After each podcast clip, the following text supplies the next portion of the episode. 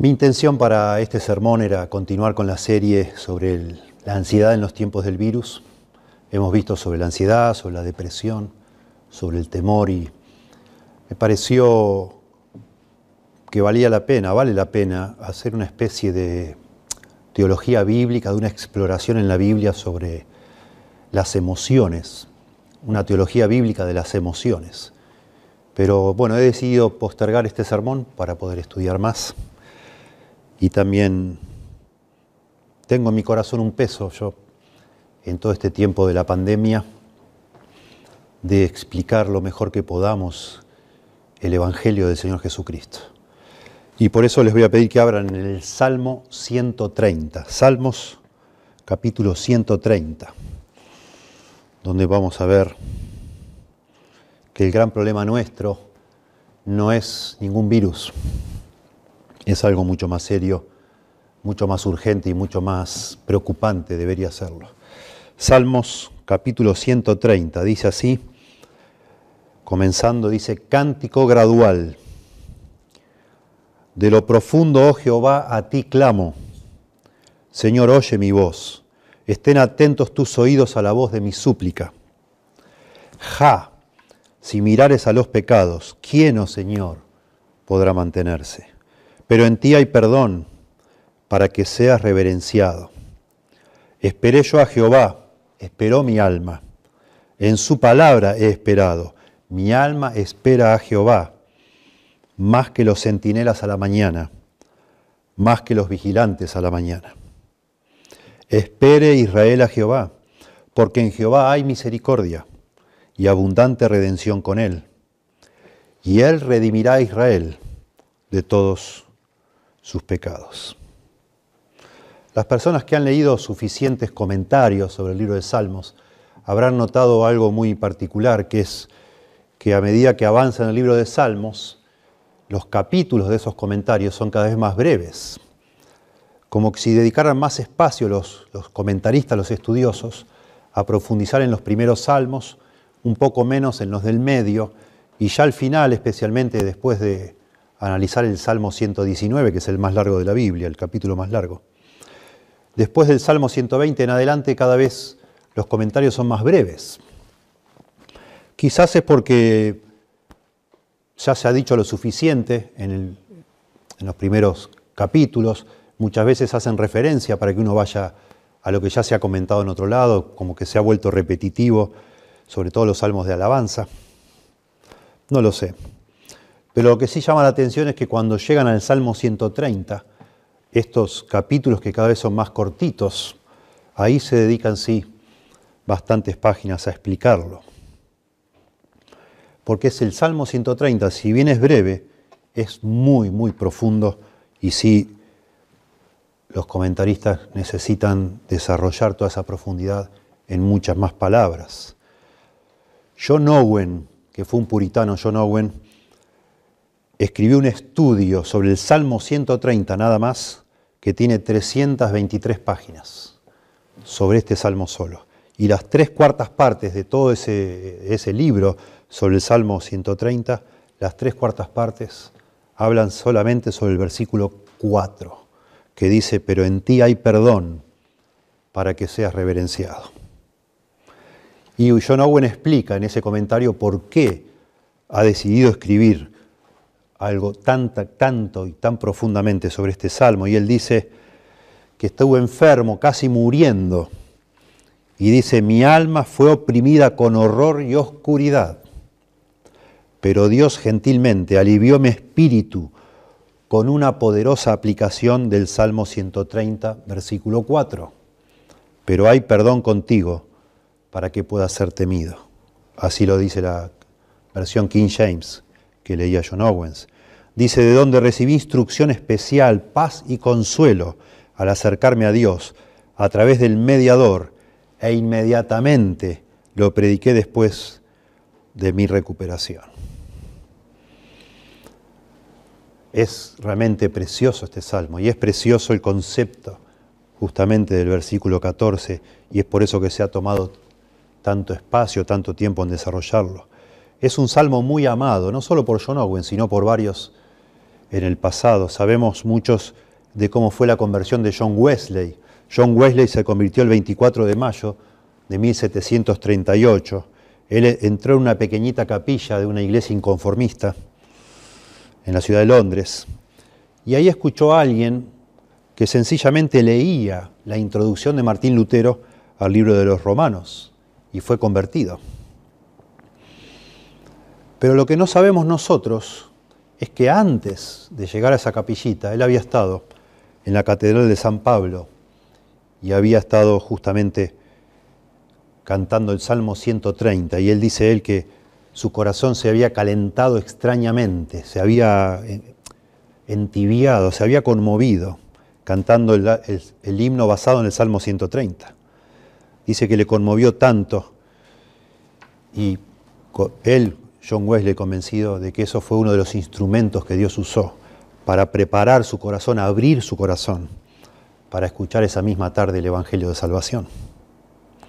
Martín Lutero también era uno de los que amaba el Salmo 130. Él decía que era uno de los salmos paulinos, junto con el Salmo 32, el 51 y el 143, porque del Antiguo Testamento, decía él, es donde más claro se ofrece perdón por la gracia aparte de nuestros esfuerzos, aparte de las obras humanas. Según él, el Salmo 130 era una de las mejores exposiciones del Evangelio de Salvación de todo el Antiguo Testamento. El Salmo 130 se suele clasificar como el sexto de los siete salmos penitenciales. Así se llaman, salmos penitenciales, donde el que escribe el salmo está confesando sus pecados, haciendo penitencia por sus pecados. Esos son el Salmo 6, Salmo 32, Salmo 38, Salmo 51, Salmo 102, 130 y 143. Comienza el Salmo y dice cántico gradual o cántico de ascensión. Son estos cánticos que están aquí coleccionados en el libro de Salmos, en esta parte, antes de la conclusión, que se cantaban cuando el pueblo de Israel iba ascendiendo al monte de Sión para celebrar las fiestas. En ese sentido es un cántico de ascenso, que gradualmente va subiendo, pero en otro sentido, en un sentido espiritual, realmente es un canto de ascenso, porque comienza el salmo con el salmista estando en las profundidades acá, hundido en el abismo de la depresión, y termina el salmo, donde él está lleno de esperanza, como en, realmente en las alturas. En ese sentido podemos decir que es un canto de ascenso espiritual. Derek Kidner, un comentarista, dice, al final hay aliento para muchos por la experiencia de uno solo. Comienza en su angustia y termina lleno de esperanza y no solo para él, sino invitando a otros a esperar en Dios como él lo hizo. Hermoso, hermoso este salmo. Como el, realmente el concepto principal del salmo es que nosotros los seres humanos podemos esperar en Dios. Tenemos esperanza en Dios, porque Dios es un Dios que perdona.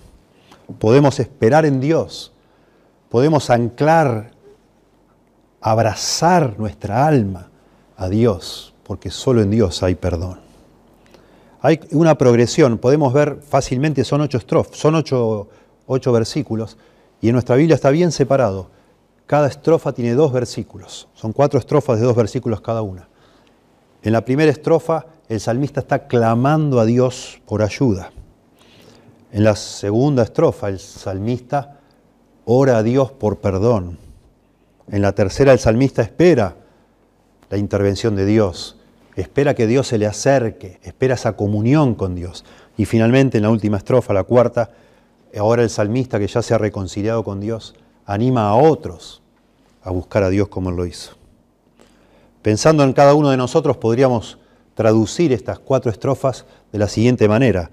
La redención de Dios comienza con el reconocimiento de nuestra incapacidad, versículos 1 y 2, primera estrofa.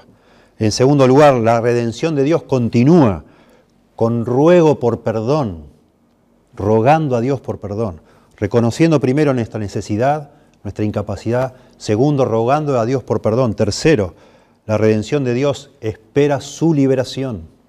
Espera que Dios se acerque, que se restaure esa relación rota. Espera que el alma encuentre solaz, satisfacción en Dios. Y finalmente la redención de Dios produce adoración y esperanza. Produce gozo, alegría.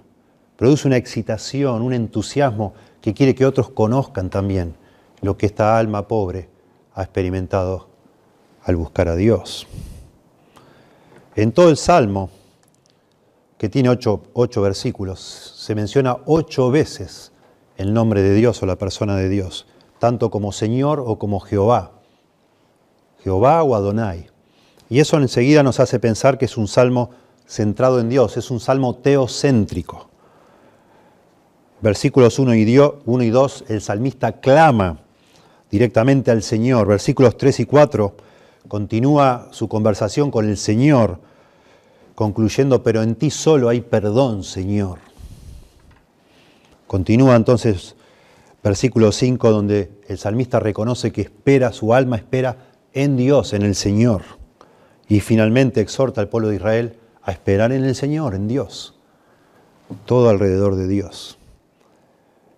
Confianza, certeza en Dios así como deberíamos nosotros. Nosotros deberíamos esperar en Dios, deberíamos buscar a Dios en todo tiempo y más ahora, más en momentos como este, sabiendo que el Señor está dispuesto a redimirnos, porque en Dios hay perdón.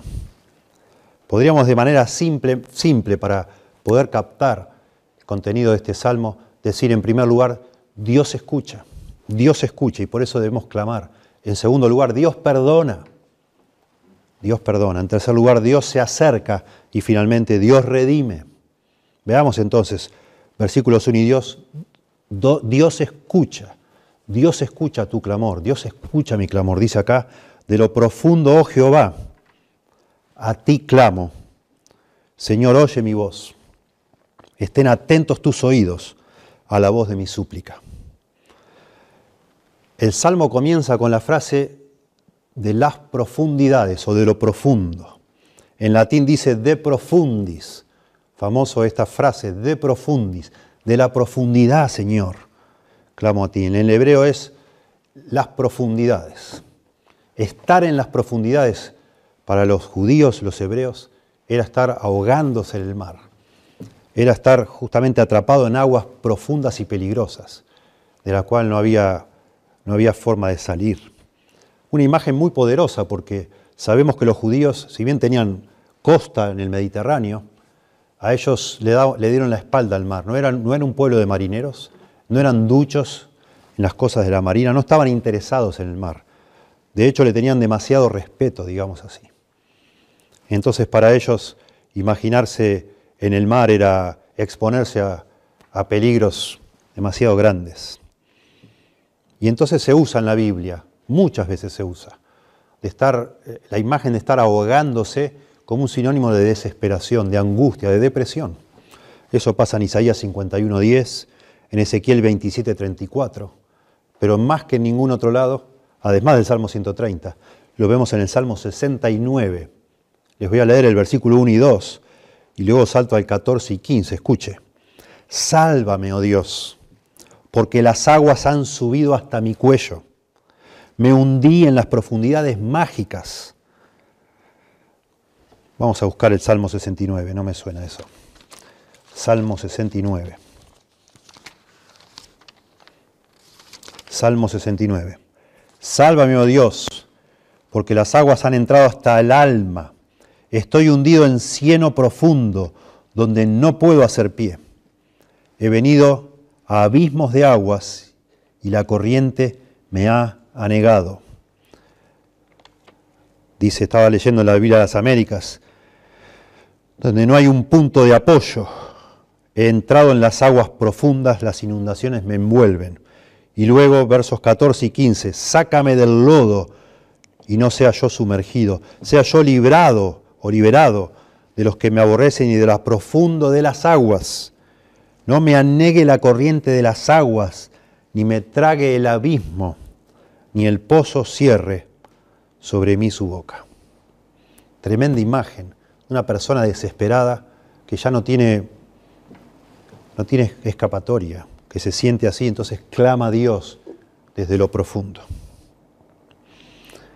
En el campo de concentración de Dachau, cerca de Múnich, entre los hornos crematorios donde murieron cientos de judíos, como un recordatorio, ahora es un lugar de visita, de, un memorial de todas las, atrocidades que sucedieron durante la Segunda Guerra Mundial, de manera que, además de conservar los hornos, las, celdas donde estaban los judíos esperando este, ser exterminados, pusieron capillas, una capilla católica, una capilla este, una, sinagoga judía y una capilla protestante. Distintos lugares para que la gente que va ahí, por supuesto, conmovida por la escena, vaya luego a la capilla y ore a Dios, clame a Dios, ruegue. Quien diseñó la, capillita protestante tuvo la, pienso yo, la, apropiada idea de, poner en sus paredes un lema y en la pared de esta capilla protestante, en Dachau, dice, desde lo más profundo clamo a ti, oh Señor. Señor, escucha mi voz. Y eso es el Salmo 130, versículo 1. Señor, escucha mi voz de lo más profundo. ¿Qué palabras pueden expresar de manera más conmovedora lo que habrá sido el clamor de esos judíos en ese campo de concentración? Tremendo. Tremendo. Tremendo y, a la vez qué, qué pertinente que los que hayan diseñado esa capilla hayan pensado en este salmo. ¿Qué es lo que ha llevado al escritor de este salmo a clamar de esta manera? ¿Qué estaría sucediendo en su vida para comenzar de esta forma? De lo profundo clamo a ti, oh Dios, escúchame, escucha mi oración, escucha mi clamor. Bueno, hay escritores como por ejemplo Eugene Peterson. Él cree que el problema que se está discutiendo acá es el sufrimiento. Se ve que lo mismo pensó, pensó el arquitecto allí en la capilla de Dachau. Sin embargo, la preocupación del salmista no es tanto el sufrimiento, sino el pecado. El pecado. Este salmo habla sobre el pecado. En el versículo 3 habla del registro de los pecados. Si mirares a los pecados, ¿quién podrá estar de pie, Señor? El versículo 4 habla del perdón de los pecados y en el versículo 7 y 8 habla de la redención de los pecados. El gran tema de este salmo no es el sufrimiento, sino el pecado, que por supuesto nos lleva al sufrimiento, pero es la sensación, el reconocimiento, el darse cuenta, el volver en sí de una persona que ve su situación delante de Dios y se siente hundido en las profundidades. Escuche lo que dice John Owen, él clama, el salmista, el salmista clama bajo el peso y las olas de sus pecados. Esto se hace evidente en el Salmo, deseando ser liberado de estas profundidades desde las cuales clamó. Trata con Dios completamente acerca de la misericordia y el perdón. Y es sólo del pecado del cual el perdón es una liberación. La doctrina que predica en su escrito, en este salmo, es la de la misericordia, la gracia y la redención como si manifiestan al final del Salmo. El pecado es la enfermedad, la aflicción es solo un síntoma de ello. Y esto a mí me hace pensar en nuestro gran problema actual. Nosotros somos conscientes de un montón de problemas nuestros, un montón de falencias, un montón de debilidades, un montón de temores, pero tristemente yo tengo para mí que no somos tan conscientes de la calamidad, de la atrocidad que es el pecado en nuestra vida. No nos damos cuenta. Nos preocupamos por muchísimas cosas, pero no por nuestro pecado. Nos angustian muchísimas cosas, pero no nos angustia nuestro pecado. Lamentablemente no. Es una experiencia que se repite cada vez más en mí, en, en mi vida como pastor, cuando explico a otras personas el Evangelio de Jesucristo, por qué vino Cristo a este mundo a morir en la cruz, por qué necesitamos un Salvador, por qué la justicia de Dios expresada en las Escrituras, los mandamientos, nos condena a nosotros, que somos injustos, somos transgresores y merecemos un castigo. En mi experiencia, cada vez más personas me dicen, sí, yo lo entiendo eso, pero no lo siento. Yo no me siento pecador. Yo no me siento que lo necesito. Ore por mí a Dios, por favor, para que yo pueda algún día darme cuenta de eso, pero no lo puedo ver, no lo puedo ver. Y lamentablemente eso es, un, la calamidad más grande de nuestra vida, no poder sentir que estamos perdidos, no poder ser conscientes de la realidad en la que estamos, no lo podemos ver. La confesión de fe de Westminster, en lo que se llama el catecismo abreviado, define lo que es pecado y dice es cualquier falta de conformidad o transgresión de la ley de Dios.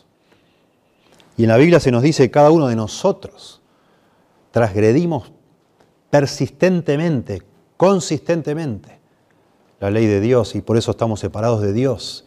Y eso crea en nosotros un tremendo problema del cual se desprenden todos los demás problemas de nuestra vida.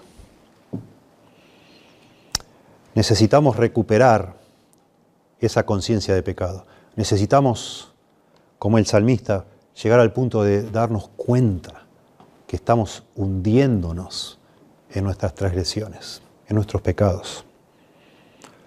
Necesitamos descubrir cuán desesperadamente es nuestra necesidad o desesperada es nuestra necesidad de Dios.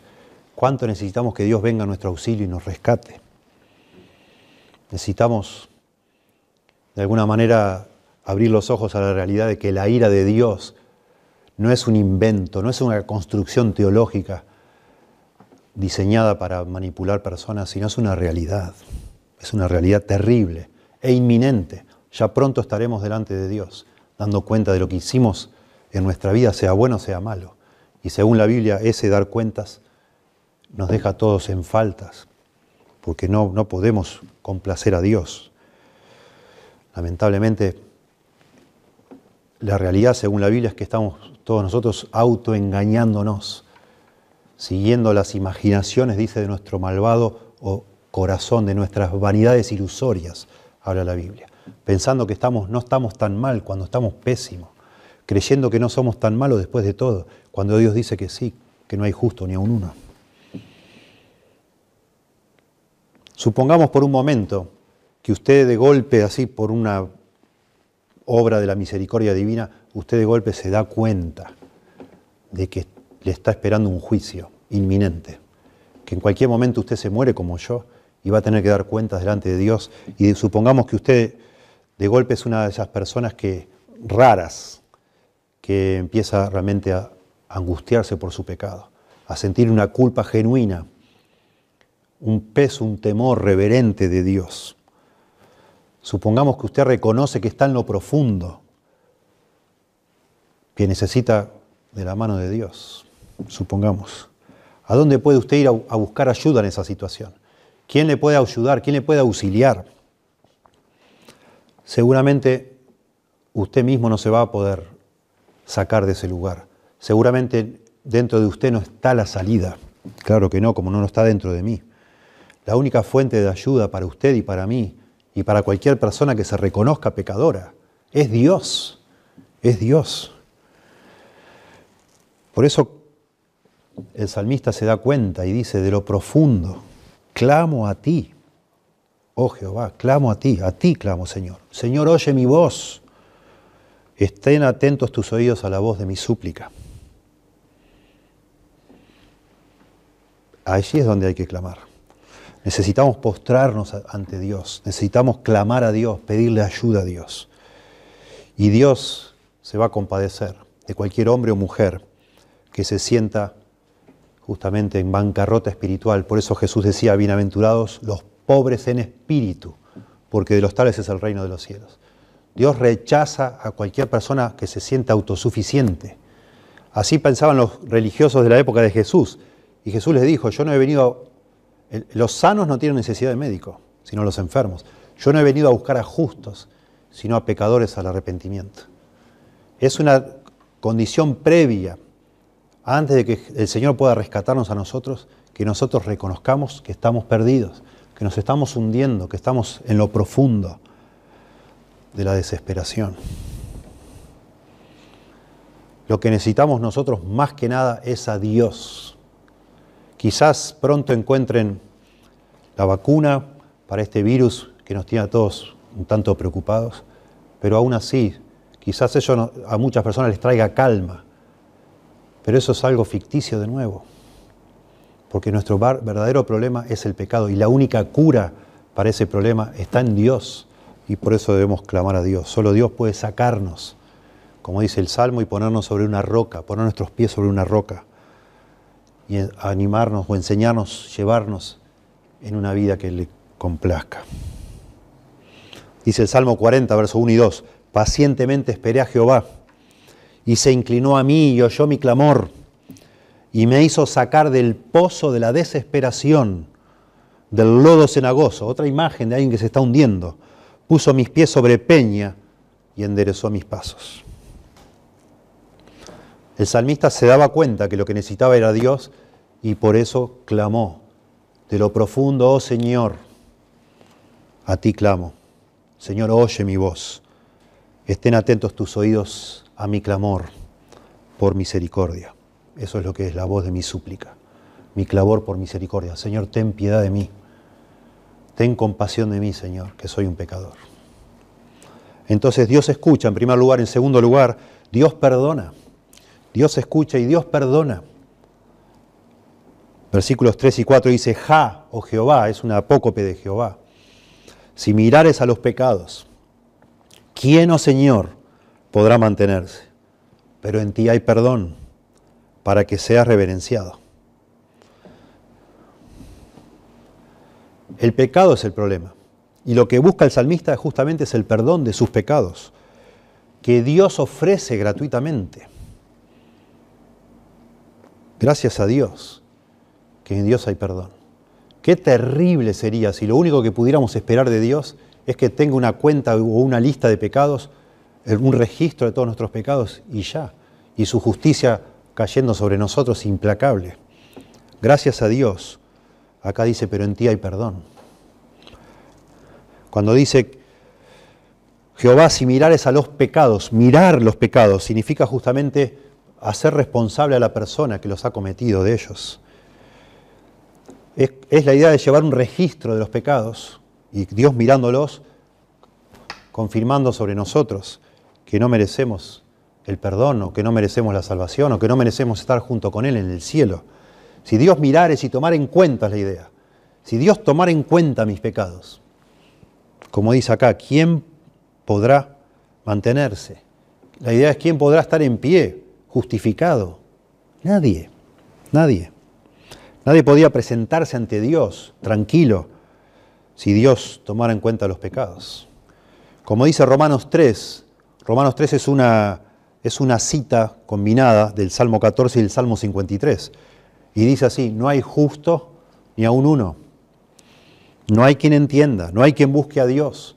Todos se desviaron, a una se hicieron inútiles. No hay quien haga lo bueno, no hay ni siquiera uno. Eso es lo que la Biblia dice que es la condición del ser humano. No hay justo ni aun uno. No hay quien entienda, no hay quien busque a Dios. Todos se desviaron, a una se hicieron inútiles.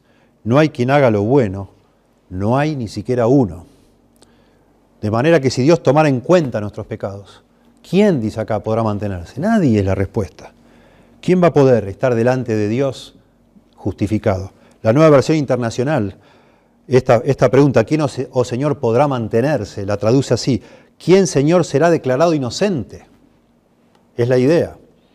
¿Quién podrá estar de ti con la frente en alto, mirándote con confianza, como juez de toda la tierra? Nadie, nadie.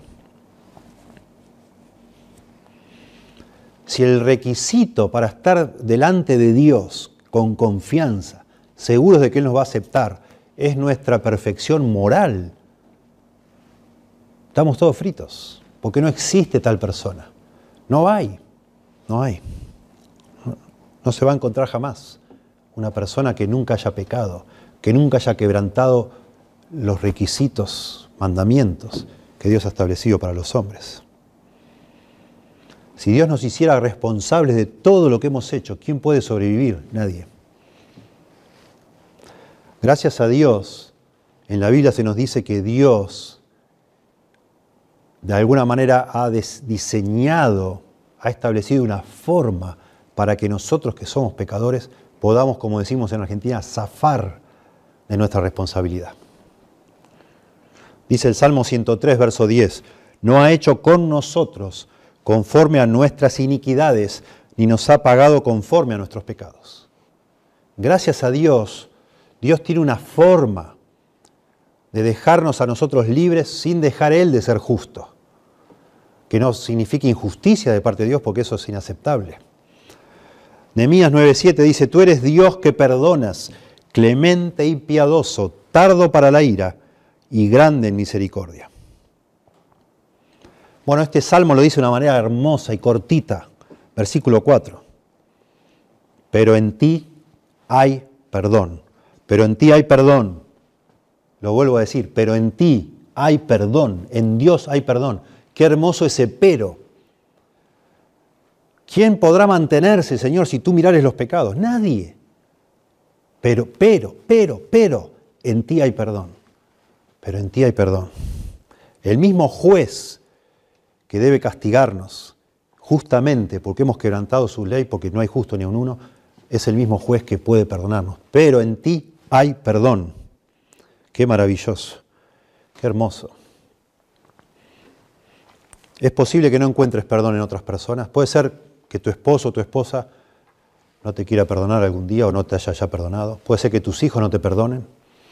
Puede ser que tus compañeros de trabajo no te perdonen algo que hayas hecho, que tu jefe no te perdone. Puede ser ni siquiera que vos te perdones a vos mismo. Sin embargo, este pasaje dice que hay uno que sí quiere perdonarte. Y ese es Dios. Dios. El único que, que nunca pecó, que es santo, santo, santo. Él quiere perdonarte porque en Dios hay perdón, dice acá. Nuestro Dios es un Dios perdonador, dice la Biblia. Él es capaz de no echarnos en cara ninguna de nuestras transgresiones si nosotros rogamos a Él por misericordia. Él, dice la Biblia, va a, perdonar nuestros pecados y los va a arrojar lejos de nosotros. Gracias a Dios. Cuando Moisés le pide a Dios, Señor, muéstrame tu gloria, muéstrame de verdad lo, maravilloso que tú eres. Dios le responde, pasando allí en el monte de Sinaí, y Dios mismo gritando, Jehová, Jehová, Dios está hablando, la voz de Dios, fuerte, misericordioso y piadoso, tardo para la ira y grande en misericordia y verdad, que guarda misericordia a millares, que perdona la iniquidad, la rebelión y el pecado. Cuando Moisés le pide ver la gloria de Dios. Dios decide revelar como si fuera lo más glorioso de Dios que Él es capaz de perdonar, porque es grande en misericordia. Que guarda misericordia a millares, dice, y perdona, la, la iniquidad, la rebelión y el pecado. Todos sinónimos, pero los expertos judíos siempre han tomado este pasaje y esta idea de que habla de iniquidad, pecado y rebelión como que Dios quisiendo dejar claro que no importa la clase de pecado, Él es capaz de perdonarlo. No interesa qué pecado estés pensando o, que hayas cometido o que yo haya cometido. Si vengo a Dios por perdón, clamando por misericordia, Él me va a perdonar. Me quedaría acá todo el resto del sermón, pero solo voy a remarcar un par de asuntos y seguimos. En primer lugar, note por favor que este perdón es inclusivo es inclusivo. No dice aquí que hay perdón para este o aquel pecado. No, no, no dice para algunos pecados, para los pecados veniales, pero no para los mortales. No dice, pero en ti hay perdón, punto. Perdón. No importa si usted haya cometido el, no sé, adulterio, asesinato, se haya cometido un aborto, se haya solamente tomado el nombre de Dios en vano, no haya guardado el día de reposo, haya robado, haya mentido, no importa en Dios hay perdón. Usted puede ser un completo ignorante de la Biblia, usted no sabe mucho de la Biblia, no entiende demasiado. Es posible que no sepa absolutamente nada de teología, pero al menos sepa esto, por favor. En Dios hay perdón, en Dios hay perdón. Tremenda verdad de la Biblia. No puede fallar usted, la Biblia dice esto, en ti hay perdón. Usted y yo necesitamos el perdón porque hemos quebrantado la ley de Dios pero podemos encontrar perdón en Dios. Es inclusivo, nadie queda excluido. Lo que se necesita es reconocer que uno tiene pecado, que uno es un enfermo. Y entonces, como dijo Jesús, yo he venido, no he venido a llamar a justos, sino a pecadores. Los médicos, los, los, los sanos no tienen necesidad de médicos, sino los enfermos. Solo eso necesita un ser humano reconocer para que Dios pueda perdonarle.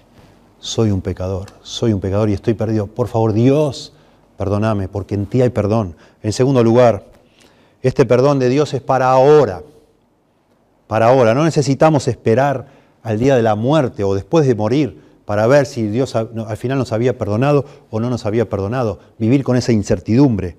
Claro que no, no necesitamos. Acá dice, pero en ti hay perdón, en tiempo presente, hay, ahora, perdón. Y eso es una muy buena traducción. De hecho, en el hebreo original no hay ningún verbo. Originalmente en este, este pasaje en el hebreo dice, en ti perdón, pero en ti perdón, en ti perdón, o contigo perdón. Correctamente se suple el verbo para nuestro idioma y es en ti hay perdón, hay perdón. Hay perdón ahora, en este mismo momento. Y es para ti quien quiera que seas. No importa lo que hayas hecho. Si le pides perdón a Dios, le ruegas que te perdone. Es una preciosa verdad. Hoy es el día de salvación, dice la Biblia. Hoy. Porque se ofrece el perdón de Dios como algo actual al que quiera recurrir a Él. En tercer lugar, este perdón de Dios es para aquellos que lo quieren que lo piden, que lo solicitan. El perdón está ahí. En Dios hay perdón, ahí está. Solo falta que echemos mano de Él, que lo busquemos, que lo roguemos, que clamemos, que le pidamos a Dios. El, escritor de este salmo lo que está haciendo es confesando sus pecados, admitiéndolo. Al confesar pecados, lo que está haciendo es lo contrario a excusarlos, se está haciendo responsable. No está pretendiendo que lo necesita. Al contrario, está diciendo, Señor, estoy en lo profundo, por favor, sácame de aquí. Está bajando la guardia, reconociendo que soy un pobre en espíritu. Por favor, Señor, salvame, no soy justo. No lo soy, ayúdame, Señor. Le pide a Dios misericordia porque se da cuenta que no tiene nada en qué confiar en sí mismo. No tiene absolutamente nada que reclamar a Dios y de, lo cual estar orgulloso, no tiene motivo para sentirse delante de Dios que Él ha ganado algo o merece algo. Todo lo contrario. Señor, ten misericordia. Yo no tengo nada.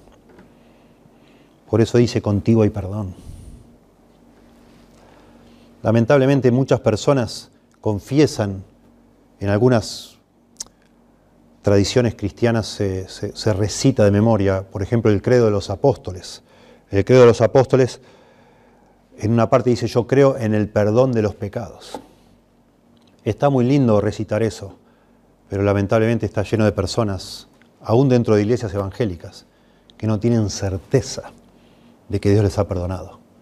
Porque no se trata de recitar, de memorizar versículos, sino se trata de ir y reclamar con humildad, clamar a Dios. Señor, por favor, perdóname a mí. Yo necesito ese perdón. No, no se trata de dar clases magistrales sobre nutrición, sino de agarrar un plato y comer. De eso se trata. Y en cuarto lugar, algo que aquí está mostrado de una manera preciosa, el perdón de Dios conduce a una vida piadosa. Dice acá, verso 4, pero en ti hay perdón para que seas reverenciado. Algunas personas dicen, no, pero no puede ser así. pensá un poco, me dicen. Si Dios me perdonara a mí solamente porque yo le pido perdón, porque yo me arrepiento y le digo que me salve, entonces cualquiera haría eso y después iría y haría cualquier barbaridad. Total, Dios ya le perdona o le va a volver a perdonar las veces que le pida. Imagínate, no puede ser. Algo tenemos que hacer. Yo me tengo que reformar. Está bien lo que hizo Cristo en la cruz, pero yo tengo que hacer algo. Bueno, acá dice que este, el perdón genuino que Dios da produce reverencia. Porque en ti hay perdón para que seas reverenciado. El verdadero perdón que Dios da conduce una vida de temor de Dios. Eso es lo que significa reverencia. La Biblia de las Américas dice para que seas temido. Y uno dice, no, un momento, no puede ser. Será para que uno lo ame a Dios. En ti hay perdón para que seas amado por las personas que son perdonadas. Bueno, lo que dice acá es para que seas reverenciado o temido. Es que hay un vínculo, ya lo hemos visto. Cuando nosotros pecadores, que nos damos cuenta del abismo que hay entre nosotros y Dios, entre la santidad de Dios y la pecaminosidad nuestra, y sabemos que Dios desciende de tal manera que envía a su Hijo y muere en una cruz para salvarnos de nuestros pecados. El que no pecó para cubrir los pecados o, cargar con los pecados de los que merecían un castigo, merece Él el castigo en lugar nuestro. Eso produce una reverencia en el corazón. Eso produce una gratitud. Eso impulsa a la persona salvada a vivir tratando de complacer a aquel que dio su vida por él o por ella. Ese es el verdadero perdón. Una persona verdaderamente salvada, perdonada, es una persona que ama y agradece al que lo salvó. Si entendió genuinamente verdaderamente lo que significa el Evangelio y se ha recibido de parte de Dios esa salvación gratuita para Él, pero costosa, infinitamente costosa para Dios. Spurgeon, Charles Spurgeon, el predicador bautista de hace un siglo atrás, un siglo y medio atrás, escribió un sermón sobre este Salmo 130 que se llama Hay perdón, hay perdón. Y él es muy lindo como traduce este versículo 4. Dice, hay perdón contigo para que pueda ser amado, adorado y servido. Amado, adorado y servido. Porque de alguna manera este, este concepto de reverencia a Dios, de temor a Dios, incluye amar, incluye adorar, incluye servir a Dios. Una persona que ha recibido de parte de Dios ese perdón a un costo infinito, la sangre de Cristo. Es una persona que ama a Dios. Nosotros amamos a Dios porque Él nos amó primero. Es una persona que adora a Dios. Es una persona que sirve a Dios. Segunda Corintios capítulo 5 dice, porque el amor de Cristo nos constriñe, pensando esto, que si uno murió por todos, luego todos murieron y por todos murió, para que los que viven ya no vivan para sí, sino para aquel que murió y resucitó por ellos. Una persona salvada por gracia quiere, por esa gracia motivado, vivir agradecido toda su vida, sirviendo al que lo, al que lo salvó lo perdonó. Por eso el verdadero perdón produce reverencia, produce amor, produce humillación.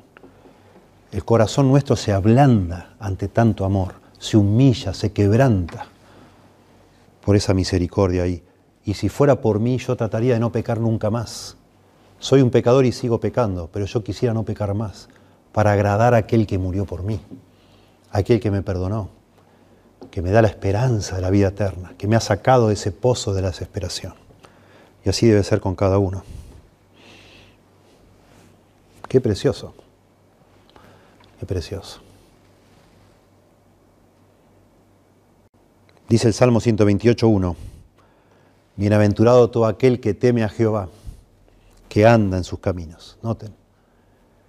Es sinónimo de temer a Jehová, es andar en sus caminos. El Señor nos perdona para que nosotros le temamos y entonces con ese temor querramos vivir una vida que lo complazca a Él. Ya, ya no solo, sino con su poder en nosotros. Por eso el salmista en tercer lugar, tercera estrofa, comienza a orar a Dios eh, comienza a expresar que le espera en Dios, espera en Dios. Entonces Dios escucha, Dios perdona, Dios se acerca. Dice acá el verso 5, verso 6, esperé yo a Jehová, esperó mi alma, en su palabra he esperado, mi alma espera a Jehová. Noten el énfasis, esperé yo a Jehová, esperó mi alma, en su palabra he esperado, mi alma espera a Jehová. Más que los centinelas a la mañana, más que los vigilantes a la mañana. Esta es toda una estrofa poética, hermosa y poética. Lo que está diciendo el salmista es que ahora que ha clamado a Dios desde lo profundo, ha buscado el perdón de Dios, porque Dios es perdonador, él sabe que Dios le ha perdonado, ahora espera a Dios. No es que está esperando el perdón, ya sabe que Dios se lo dio. No está esperando ser liberado, ya fue liberado. Él confía en eso está esperando ahora a Dios. Él sabe que ahora que ha podido resolver su gran problema con Dios, que era la culpa por, causa de sus transgresiones, ahora lo que él quiere es tener una relación con Dios. Por eso acá dice, esperé yo a Jehová, a Dios. Esperó mi alma, en su palabra esperado, mi alma espera a Jehová. El salmista se da cuenta que fue, nosotros los seres humanos fuimos creados para tener una relación íntima con Dios, comunión con Dios. Pero esa comunión no es posible mientras hay pecado entre medio, porque es lo que dice la Biblia, que nuestras transgresiones han hecho división entre nosotros y nuestro Dios. Dios nos, le da la espalda a nuestro pecado porque es algo que le produce asco. Pero cuando ese pecado es quitado del medio por el perdón de Dios, entonces podemos tener nosotros una intimidad, una relación con Dios. Y es lo que este hombre está esperando. Y lo, hace, lo dice de una manera, aparte de la repetición del verbo esperar. Dice de una manera muy gráfica, acá dice, más que los centinelas a la mañana. Y en el hebreo repite la misma palabra, en el español, para que no suene repetitivo, cambian la palabra centinela por vigilante, pero en el original es la misma. Está diciendo acá, más que los vigilantes esperan a la mañana, más que los vigilantes esperan a la mañana, lo mismo, repite para llamar la atención, para producir un efecto. La Biblia de las Américas dice, mi alma espera al Señor más que los centinelas a la mañana. Sí, más que los centinelas a la mañana. Agrega ese sí, como para subrayar. Precioso. Está esperando no la liberación, no el perdón, ya está seguro de eso. Está esperando la comunión, la comunión con Dios, que ahora puede ser restaurada porque ya no hay pecado que, que, intervenga, que moleste, que se interponga. Espera al Señor, al Señor. Precioso.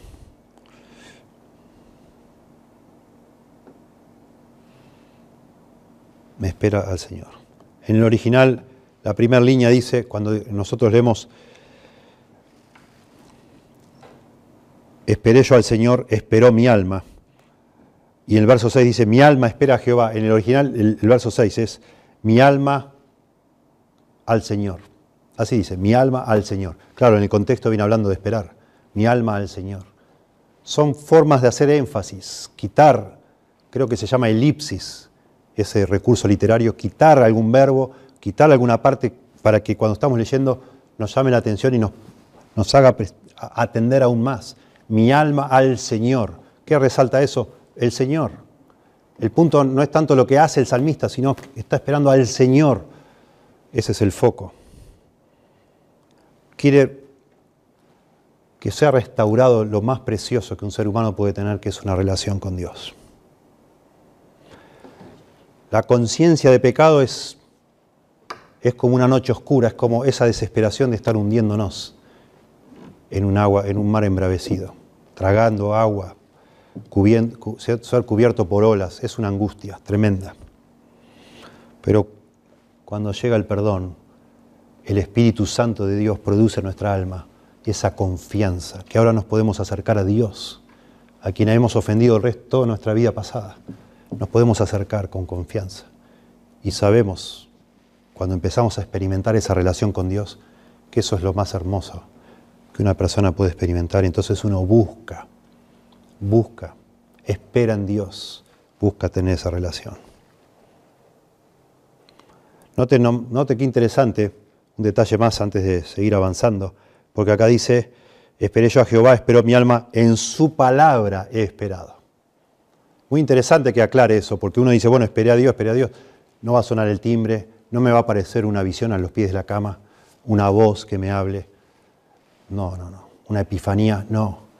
Nuestra forma de comunicarnos y relacionarnos con Dios es en su palabra. Yo espero a Dios, yo quiero tener una relación con Dios, mi alma necesita esa relación y esa relación la, tengo en su palabra, porque Dios me habla a través de su palabra. Estas son palabras de Dios que mi alma necesita y una vez que el perdón ha venido a mi alma y se ha quitado esa venda de mis ojos, ahora yo puedo apreciar, puedo disfrutar como un manjar de mi alma la palabra de Dios. Y en esa palabra encuentro esa comunión que había perdido, que nunca tuve por causa del pecado, porque he nacido en pecado como usted.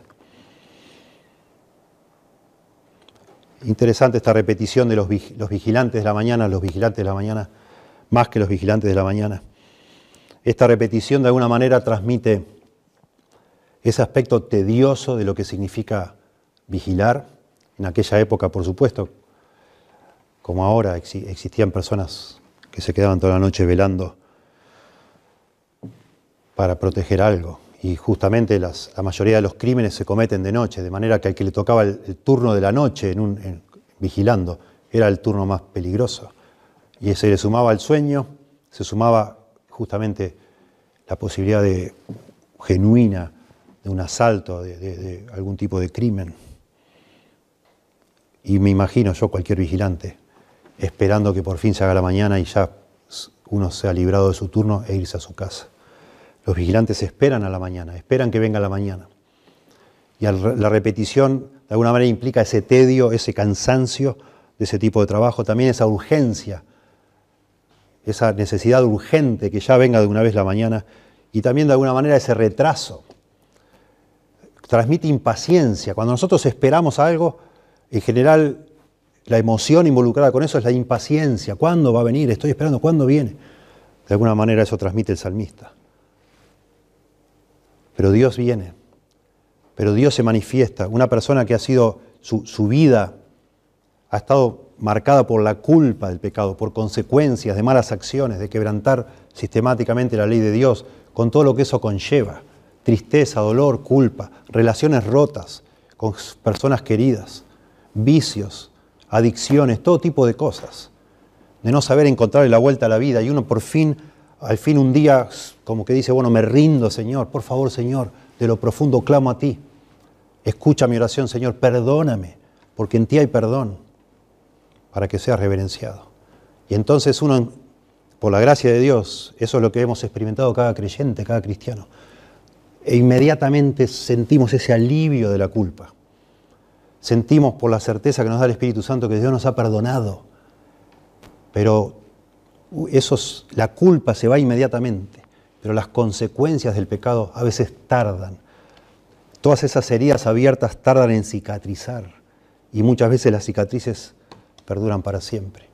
Y eso es lo que se expresa acá con esa esperar, esperar, esperar, esa impaciencia. Señor, por favor, restaura mi vida. Sana mi corazón, Señor. Ya me perdonaste. Ahora, por favor, Señor, ayúdame a juntar todos estos pedacitos y armar de eso de nuevo algo, una vida algo, Señor. Y a veces se tarda. Pero Dios se acerca.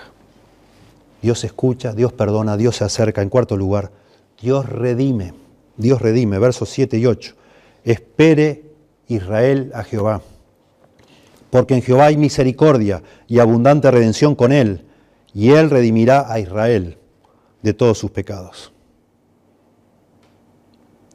Porque en Jehová hay misericordia esa palabra Gesed, misericordia, es amor leal, porque con el Señor el amor leal, así dice el original. De nuevo, quitando el verbo, porque con el Señor el amor leal, el amor inquebrantable, el amor constante. Y la siguiente línea en el hebreo también, y abundante con él, redención. Sin verbo de nuevo. ¿Para qué? Para subrayar amor leal, misericordia y redención extraordinario. Cómo cambió el principio todo ese dolor por el pecado, esa angustia del arrepentimiento, esa oración, esa fe, esa esperanza en Dios. Todo centrado en sí mismo. Señor, te necesito, estoy mal, estoy, mal, estoy mal. Termina el salmo y él está ahora diciendo que otros experimenten lo que él experimentó. Porque se da cuenta que lo que le pasó a él con Dios no es una cosa excepcional, fuera de serie, un caso único. Eso es algo que se puede repetir, es una experiencia repetible, porque no está basada en su experiencia, en su situación, sino en el carácter de Dios. Porque Dios es perdonador, porque hay perdón en Dios, porque la misericordia de Dios es para siempre. Ese amor constante, ese amor inquebrantable, ese amor leal. Por eso es posible que la misma experiencia que tuvo ese salmista, la, que he tenido yo hace más de 30 años atrás. Yo puedo con mucha confianza y certeza y mucha honestidad decirle, por favor, vaya a Dios, ríndase a Dios, clame a Dios, pídale perdón a Dios, porque en Él hay perdón. Y lo sé porque a mí me ha perdonado. Pero no porque yo sea algo especial, porque en Dios hay perdón, porque en Dios hay misericordia, porque en Él hay redención. Él quiere perdonar sus pecados. Él quiere tener misericordia de usted, Él quiere redimirle como lo hizo de mí. Por eso el salmista puede proclamar, espera, oh Israel, en Jehová.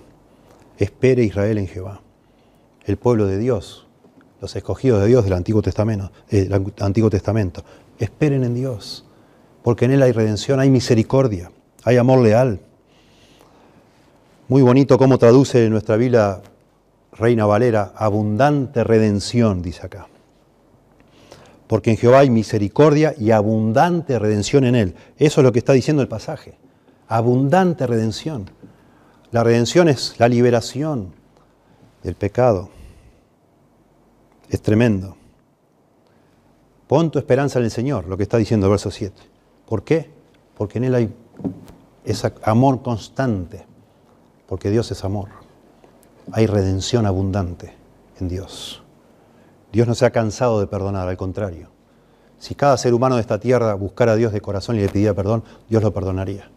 Porque la, sangre de Cristo en la cruz es suficiente para perdonar a toda la humanidad. Solo que la humanidad no va a Dios. Pero usted, si usted se siente pecador o pecadora, jamás piense que por causa de todos esos pecados usted no se pueda acercar a Dios hasta que cambie algo. No cambie nada. Vaya a Dios así como está, Dios le va a perdonar. Porque en Él hay redención porque en Él hay misericordia. Dios es justo, y un Dios justo debe castigar el pecado, no perdonarlo. Pero Dios, como dije hoy, estableció lo que llamamos el Evangelio, la buena noticia, que es que la segunda persona de la Trinidad, Dios el Hijo, vino al mundo y Él pagó en la cruz. Se hizo hombre Jesús, nació de, María, vivió una vida maravillosa, no pecó, se la pasó haciendo bienes y murió como el peor de los pecadores. ¿Por qué? Porque Él murió por mi pecado. Cuando Él estaba en la cruz muriendo, moría no por Él, por, sus pecados, porque Él no los cometió, sino por los pecados de otros. El justo por los injustos, dice la Biblia, para llevarnos a Dios. Por eso en Dios hay perdón. Por eso hay abundante redención. Porque hay alguien llamado el Redentor y ese es Jesucristo.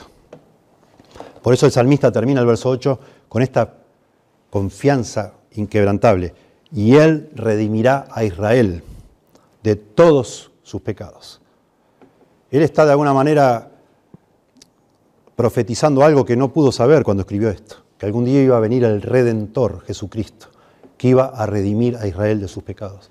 Iba él a cargar sobre sí mismo con esos pecados para que entonces Dios pudiera ser el justo, pero también el que justifica al impío justo por un lado y por otro lado que hace la vista gorda a los pecados del que es injusto, lo cual sería injusto de parte de Dios, pero no si hay un sustituto, que es Jesucristo, un redentor, que pagó por los pecados de ese injusto.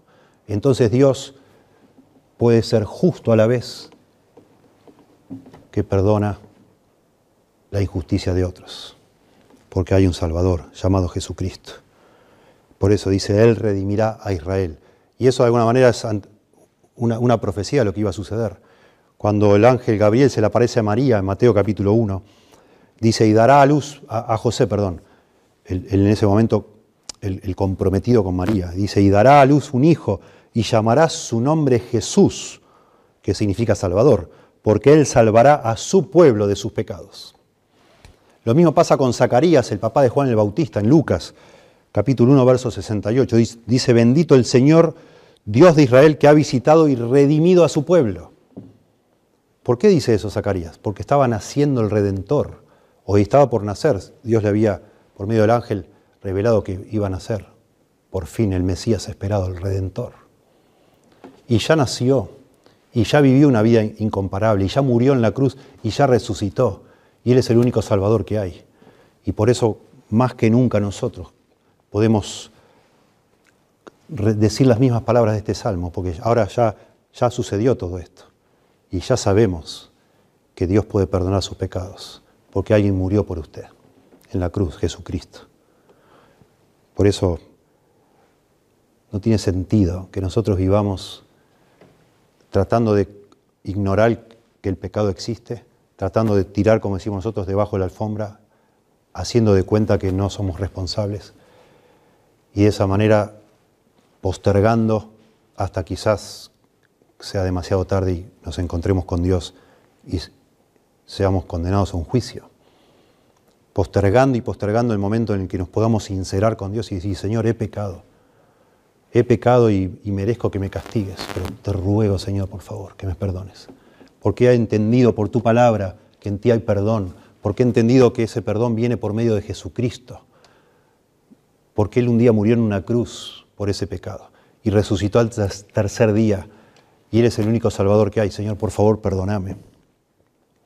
Dice Tito capítulo 2, verso 11, porque la gracia de Dios se ha manifestado para salvación a todos los hombres, enseñándonos que renunciando a la impiedad y a los deseos mundanos, vivamos en este siglo sobria, justa y piadosamente, aguardando la esperanza bienaventurada y la manifestación gloriosa de nuestro gran Dios y Salvador Jesucristo quien se dio a sí mismo por nosotros para redimirnos de toda iniquidad. La gracia de Dios se ha manifestado para salvación a todos los hombres. Quien se dio a sí mismo, Jesucristo, para nosotros, por nosotros, para redimirnos de toda iniquidad. Esperen en el Señor, esperen en el Señor, busque al Señor, porque Él redimirá a todos los que le buscan de corazón, de todos sus pecados. Porque Dios escucha, Dios perdona, Dios se acerca y Dios redime. Por favor, pídale a Dios. Pídale perdón a Dios. Pídale que le salve, que le perdone por lo que hizo Cristo. Señor, te damos gracias por tu palabra. Por favor, Señor Por favor, Dios, concédenos como una, una especie de fogonazo de claridad intelectual, mental, para ver nuestro pecado, para ver que ese es el gran problema nuestro, Señor. Por favor, ayúdanos, Señor. Ayúdanos a vernos pecadores ante ti por medio de tu Espíritu y tu palabra. Y que entonces de lo profundo de la desesperación clamemos a ti para que tú nos rescates, nos perdones, que tú nos ayude a saber que en ti hay perdón y que podamos buscarte de todo corazón por medio de Jesucristo y lo que tu palabra dice sobre Él, que Él es el Salvador, que Él murió por nuestros pecados y que solo por medio de Él podemos encontrar ese perdón y reconciliación contigo, Señor. Por favor, que en estos tiempos de angustia que estamos viviendo, sepamos ir a ti, Señor, para que tú nos rescates no tanto de la enfermedad, no tanto de la situación económica, sino de nuestros pecados. Señor, por favor, que podamos ver nuestros pecados por sobre todas las cosas. Ayúdanos, Dios, te rogamos en el nombre de Jesús. Amén.